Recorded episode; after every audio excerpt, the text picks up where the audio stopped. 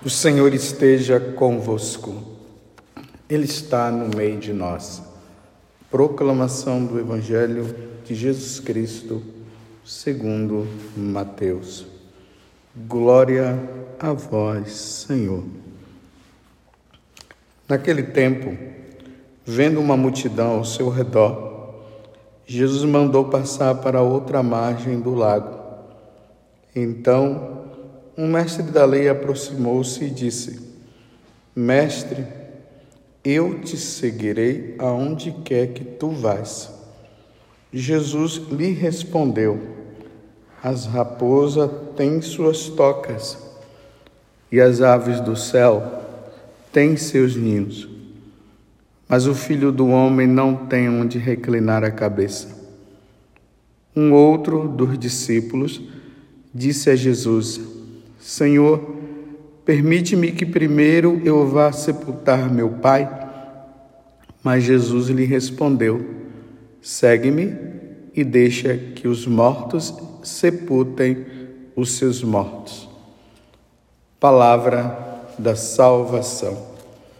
Glória a vós, Senhor. Meus irmãos e minhas irmãs, retomemos a nossa vida. Nós estamos no tempo comum, nesse tempo onde nós estamos seguindo Jesus e Jesus está nos instruindo. Lembremos que nós estávamos no Sermão da Montanha. Acabou o Sermão da Montanha, agora Jesus começa a andar pela Galileia, pela Judéia, Ali na Galiléia ele vai para Cafarnaum, vai para Nazaré. E para outros lugares também, na Judéia, ele está indo sempre para Jerusalém, vendo que ele nessa ida dele para Jerusalém, ele passa pelo, pela Samaria, ali é rejeitado pelo, pelos samaritanos, mas em tudo Jesus vai nos dando um ensinamento. Eu sei que quando você começou a ouvir a leitura do Evangelho de hoje, você pode ter dito, mas esse Evangelho foi o de ontem.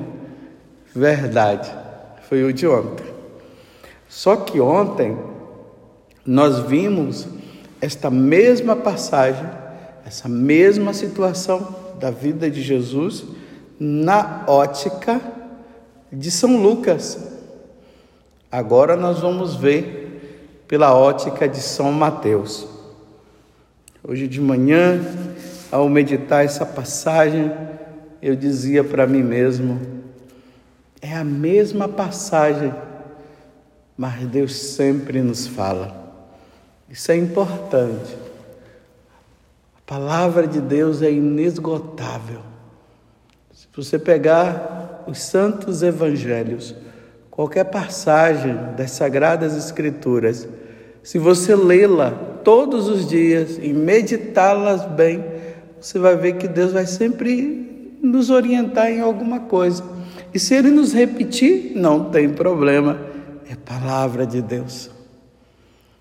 Então nos deparamos agora no Evangelho de São Mateus com esses casos de vocações lá no, no Evangelho de São Lucas, são três pessoas.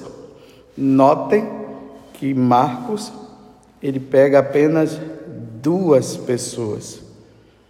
E aqui é preciso notar uma coisa. Aqui fala de um mestre da lei e um discípulo.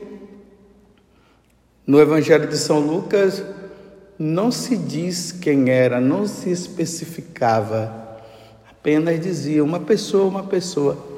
Aqui não.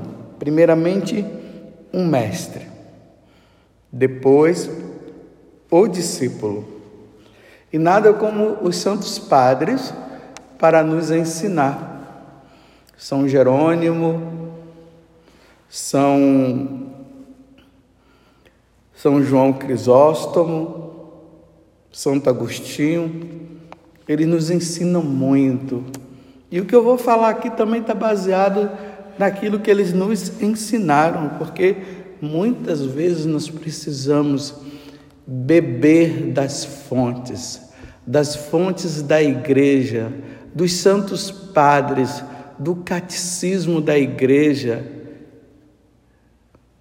da doutrina da igreja, do depósito da fé, para que nós possamos entender melhor o que Deus nos fala, o magistério da igreja que nos ensina. Então vejam, primeiramente nós nos deparamos com um mestre da lei, ou um doutor da lei, ele se aproxima e ele fala para Jesus o seguinte: Mestre, eu te seguirei aonde quer que tu vás. Veja o que é que ele diz, esse mestre da lei. Ele diz, mestre, ele se dirige para Jesus como mestre. Ele não se dirige para Jesus dizendo que Jesus é o Senhor, reconhecendo a divindade de Jesus. Ele se aproxima dizendo mestre mestre se tinha vários, muitos mestres, até ele, o mestre da lei, um doutor da lei. Então ele estava comparando Jesus a qualquer pessoa. Então, a resposta de Jesus para o mestre da lei é isso. É essa. As raposas têm suas tocas e as aves dos céus têm seus ninhos mas o filho do homem não tem onde reclinar a cabeça. Mas por que que Jesus já dá essa resposta? Jesus joga um balde, um tonel, um tanque de água nele. Por quê? O mestre ou os mestres da lei, eles faziam as coisas por orgulho, para adquirir riquezas, para o seu bem-estar. Eles não tinham uma vocação por amor, de dedicação, de entrega. Ele fazia tudo para obter lucro. Então ele vendo Jesus, que multiplicou os pães, fazendo tantos milagres, ele disse se eu seguir esse homem, eu terei fonte de renda. Estou entendendo o que é que estava por trás do segmento deste homem?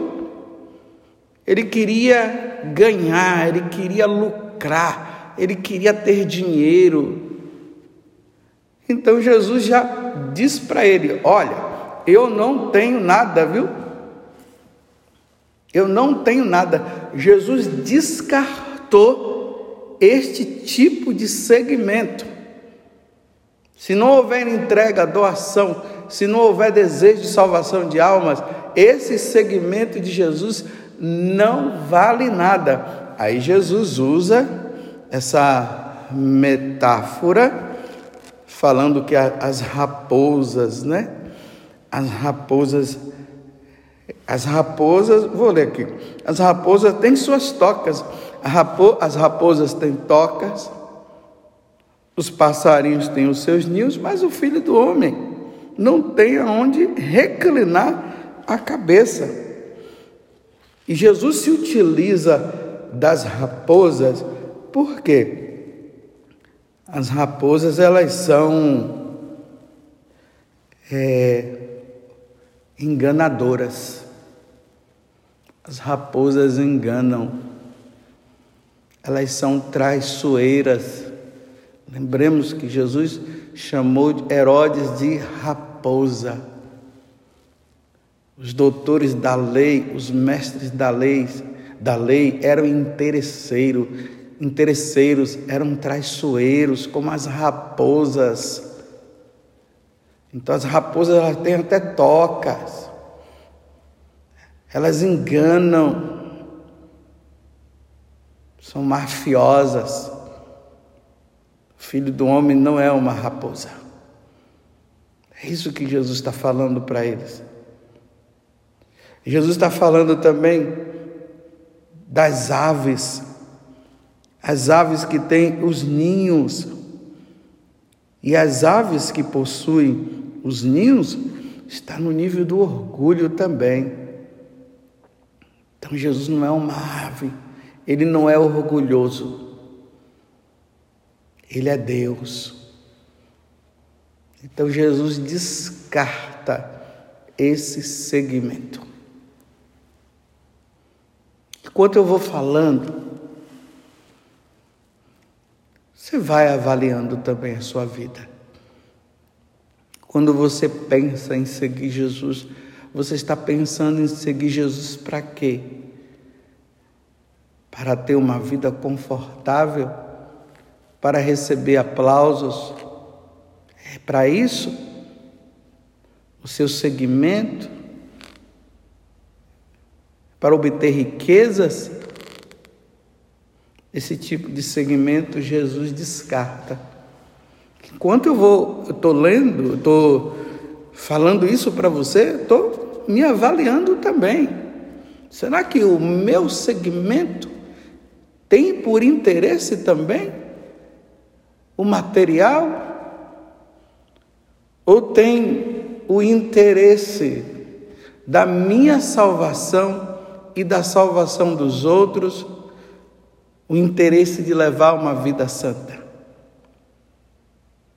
Agora vejam, quando nós olhamos o outro, que é o discípulo, ele já utiliza, ele já se dirige para Jesus não chamando Jesus de mestre, ele diz Senhor. Aqui há um reconhecimento, há um reconhecimento de que aquela pessoa que está ali é Deus, não é um homem qualquer, não é um mestre qualquer.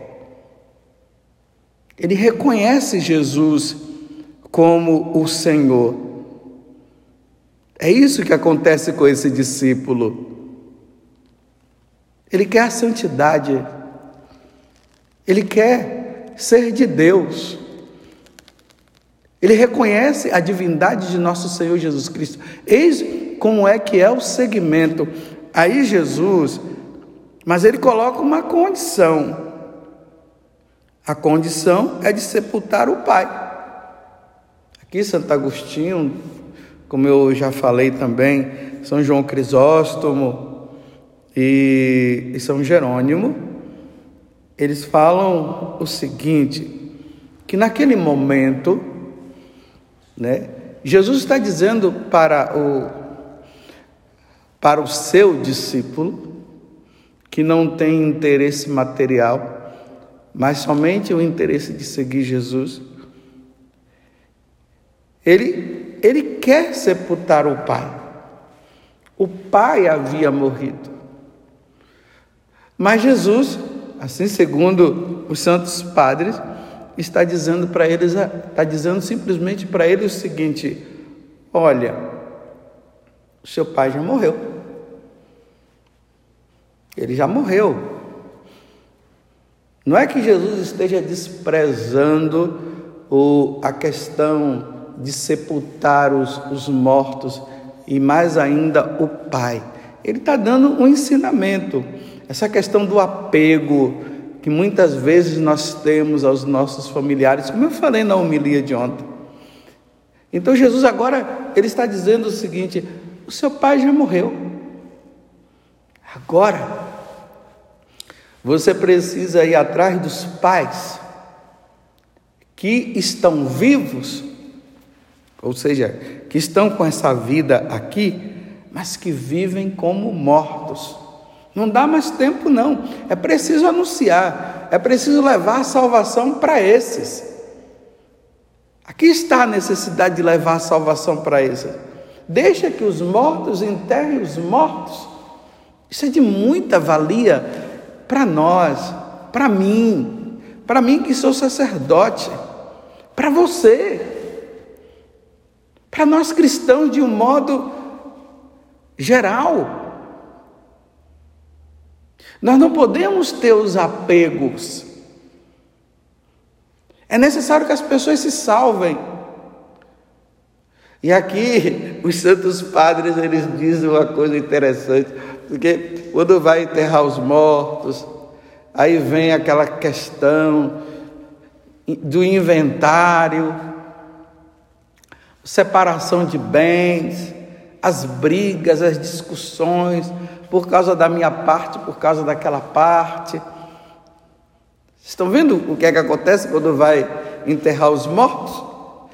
Jesus está evitando tudo isso, está dizendo para ele: não, isso não, agora é hora de você ir, desapegue-se das coisas o seu pai já foi, já não tem mais o que fazer por ele, então agora segue-me, vai em frente, segue-me e deixa que os mortos sepultem os seus mortos. Isso aqui é bom para uma avaliação nossa.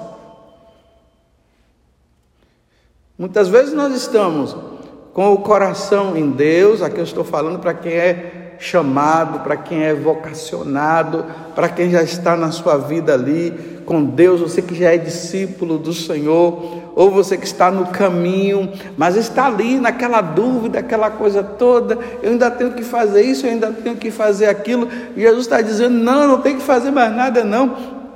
Segue-me, deixa, deixa as outras coisas para trás. Siga-me. Tem muitas pessoas para se salvar. E você também precisa se salvar. Se você retorna, você poderá se perder. Quantas pessoas que depois de estar no caminho voltaram e não voltaram mais? Depois de tantos anos de caminhada, retornou e o mundo os levou. E a pessoa não teve mais força de retornar. Claro, essa questão de sepultar os mortos, claro, tudo isso precisa ser avaliado por exemplo, o sacerdote precisa do diretor espiritual que o ajude, do próprio bispo. Você que pertence a uma comunidade, ali tem o conselho que avalia toda a situação para ver se é, é preciso ou não ir. Às vezes o momento ainda não está, não é o momento de ir. Tudo isso é avaliado. Mas o problema é quando a pessoa ela está com o pé lá e está com o pé cá. O problema é quando a pessoa está totalmente apegada. E esse daqui era discípulo. Não era o fariseu, o interesseiro, que não era discípulo, que não reconhecia Jesus como Senhor, estava reconhecendo ele ainda como um mestre, um mestre qualquer. Não, esse daqui já era discípulo, ele já compreendia, mas ele pede autorização. Ele já está no segmento, ele pede autorização. Eu vou, permita-me, deixa-me. Permita-me que primeiro eu vá sepultar meu pai. Mas Jesus lhe respondeu: Segue-me e deixe que os mortos sepultem os seus mortos. Em qual dos dois você está? Você representa o mestre da lei que segue Jesus por interesse, interesse material? Ou você é o discípulo e que reconhece Jesus como Deus e que não tem outros deuses e outras seguranças a não ser o próprio Senhor e que o busca no desejo de salvar-se e se é discípulo, o interesse de salvar as almas, ou entrou no, naquele caminho dos mestres da lei que querem apenas o interesse, que a riqueza, a corrupção. Quantos discípulos do Senhor que entrou nessa onda da corrupção, só pensa no materialismo, dois para você e quatro para mim, desvio de dinheiro aqui e acolá. Ou aquele discípulo de Jesus que não quer mudar de vida, é o, é o, é o mestre da lei, não quer mudar de vida. Essas aberrações que nós estamos vendo, aberrações e escândalos, pessoas se declarando seguidores de Jesus Cristo, mas numa vida errada. E querendo viver a vida errada. Você já viu essas pessoas que estão aí, aquelas pessoas daquelas letrinhas, né? aquele monte de letrinha aí, que agora está dizendo que, que Jesus permite que possa viver dessa forma, um homem com homem, uma mulher com mulher, que não tem problema, que o importante é seguir Jesus, que aberração! E dizendo que comunga, um seguidor de Jesus Cristo, que vive uma prática errada, que é condenada pela igreja. Não, eu, eu não vou dizer pela igreja, porque se diz pela igreja, aí vão dizer que é a igreja que condena e não Jesus, mas pelo contrário. A igreja, o que a igreja fala é o que Jesus fala. A igreja transmite o que Jesus sempre transmitiu, o que nosso Senhor transmite para nós. A igreja acolhe os pecadores. E os pecadores têm que vir mesmo. Os pecadores têm que vir para a igreja, têm que vir se converter, mudar de vida e levar uma vida nova. Como São Paulo diz, sobre a vida nova, o homem novo, não é o homem velho, o homem que quer viver uma vida velha.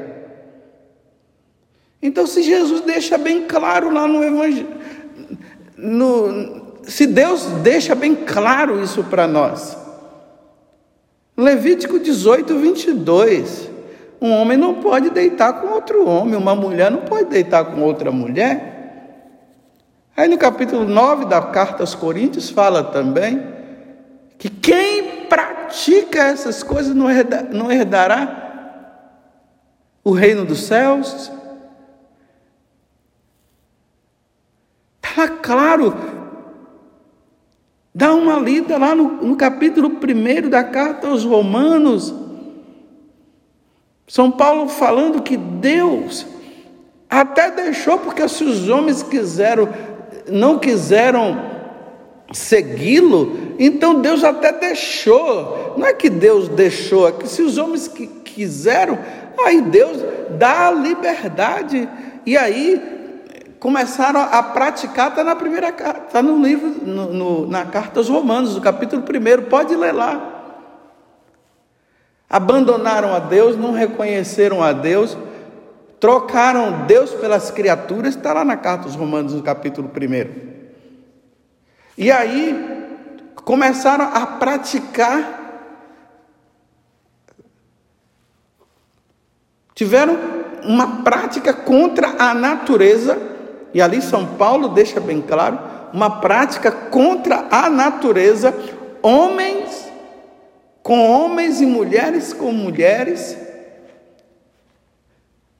isso aqui já é um pulo para começar também a partir para o lado dos animais. E ali Deus, ali deixa bem claro, então já que os homens quiseram, eles Deus deixou que eles fizessem, porque Deus não queria, mas Deus dá a liberdade. Então eles receberam, receberam a paga no próprio corpo por causa disso. E todos nós iremos prestar conta. Meu Deus, que, que pena, que pena, que um seguidor de nosso Senhor Jesus Cristo se apresenta agora dizendo: Eu sigo Jesus e continuo comungando e praticando aquilo que o próprio Deus condena. Então, quando se depara com essa passagem da carta aos Coríntios, de Levítico, que eu acabei de dizer, da carta aos Romanos, quando a pessoa lê isso, o que é que ela vai dizer? E o catecismo da igreja também fala a respeito disso, está lá no catecismo da igreja. Então ela dá um nó na cabeça dela, ela se engana e começa a dizer assim: não, Deus não está levando em conta isso. E aí diz que está pregando o Evangelho, mas que, prega, que pregação de Evangelho é essa que leva as pessoas à condenação eterna, que vai contra os valores cristãos, que vão contra o que Jesus ensinou? E aí isso causa um escândalo. Um escândalo para os pequenos, e Jesus falou: ai daqueles que é, escandalizar um dos pequenos, era melhor pegar uma pedra, amarrar no pescoço e se jogar no rio. E aí, quantas pessoas agora que estão achando que isso é correto e começam a fazer também, porque é uma faca de dois gumes. Uns se escandalizam, abandonam a Deus. Outros dizem: ah, se é assim, então tá bom. Meus irmãos, isso não é segmento de Jesus, é o segmento do mestre da lei, é o segmento do interesse. O discípulo de Jesus é aquele que se converte, que muda de vida. Ali no Evangelho de São Mateus, no capítulo 9, nós vemos a conversão de Mateus. Era um cobrador de impostos, era um ladrão.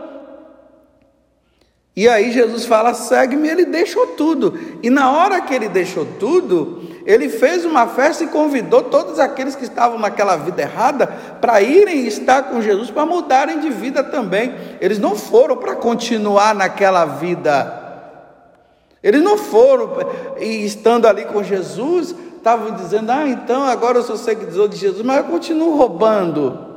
Eu sou seguidor de Jesus, mas eu continuo matando. Eu sou um seguidor de Jesus, mas eu adultero. Eu sou um seguidor de Jesus, mas eu, eu pratico o aborto. Vocês estão, estão entendendo? Não dá para seguir Jesus dessa forma. Ou nós abandonamos o mundo e seguimos a Jesus, ou nós abandonamos Jesus para seguir o mundo. Não dá para colocar Jesus do mesmo jeito, senão a salvação que Jesus nos deu, ela é em vão. Ou senão foi um teatro, foi uma brincadeira. O que aconteceu no Calvário foi uma brincadeira. A encarnação do Verbo foi uma brincadeira. O envio que Jesus deu aos apóstolos para pregar a boa nova às nações e lá diz que é preciso que haja conversão e mudança de vida, é uma brincadeira. Não brinquemos, na carta aos Gálatas está dizendo: com Deus não se brinca. Com Deus não se brinca. Eu não posso brincar com Deus. Rezemos, meus irmãos. Rezemos por aqueles que estão seguindo Jesus, mas estão seguindo Jesus numa vida errada.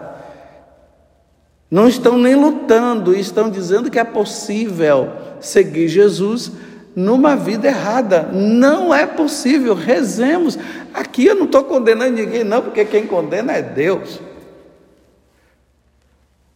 Mas precisamos nos ajoelhar, precisamos fazer penitência, porque à medida que o tempo está passando, os homens estão brincando com Deus e com Deus não se brinca. Mas eu termino dizendo, mas que coisa bonita. Aquele rapaz que se dirigiu a mim, levando esse tipo de vida, e ele chegou à conclusão: Padre, eu não quero mais viver assim.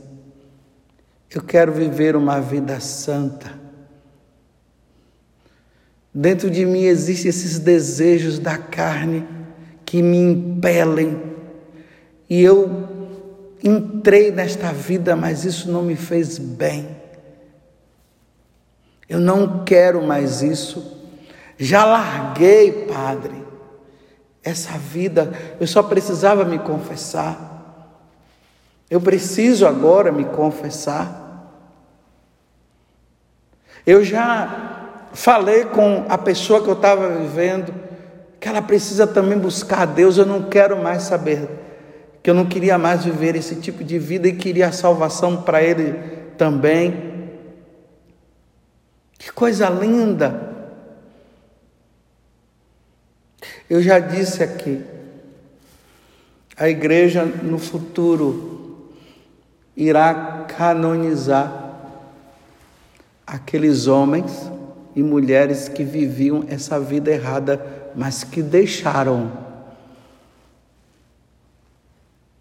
No céu haverá homens e mulheres que praticaram isso e abandonaram e levaram, levaram uma vida de castidade e agora são santos e estão e atingir o grau de santidade, porque lutaram contra o pecado, lutaram contra os desejos carnais, como eu estou lutando contra os desejos, eu também estou lutando. Eu preciso lutar. Agora dizer que eu vou ganhar o céu na sem vergonhice, não, não vou ganhar o céu na sem vergonhice. Eu também estou lutando com os desejos da carne. Se no passado teve um Santo Agostinho que levou uma vida errada, uma vida desregrada, e aí ele se converteu. Se no passado teve uma santa egipciana, Santa Margarida egipciana, ou Santa Maria egipciana, depois vocês pesquisam aí, porque agora eu não estou me recordando direito, que levava uma vida desregrada e se converteu e levou uma vida santa. Na igreja há de ter homens e mulheres com esses desejos, mas que lutaram pela castidade, lutaram para viver a castidade, não se deixaram levar pelos impulsos e morreram santamente. E foram santos e estão no céu, estarão no céu. Mas entrar no céu praticando isso não entra, meus irmãos. Quem pratica vai para o inferno, porque aqueles que praticam esse tipo de coisa de São Paulo na carta, na primeira carta aos Coríntios, no capítulo 9, do versículo 6 em diante, não herdarão o reino dos céus. Rezemos. Rezemos por aqueles que estão achando que é possível seguir Jesus numa vida carnal. Não se segue, não se ganha o céu numa vida carnal. Louvado seja nosso Senhor Jesus Cristo, para sempre seja louvado, e a nossa mãe Maria Santíssima.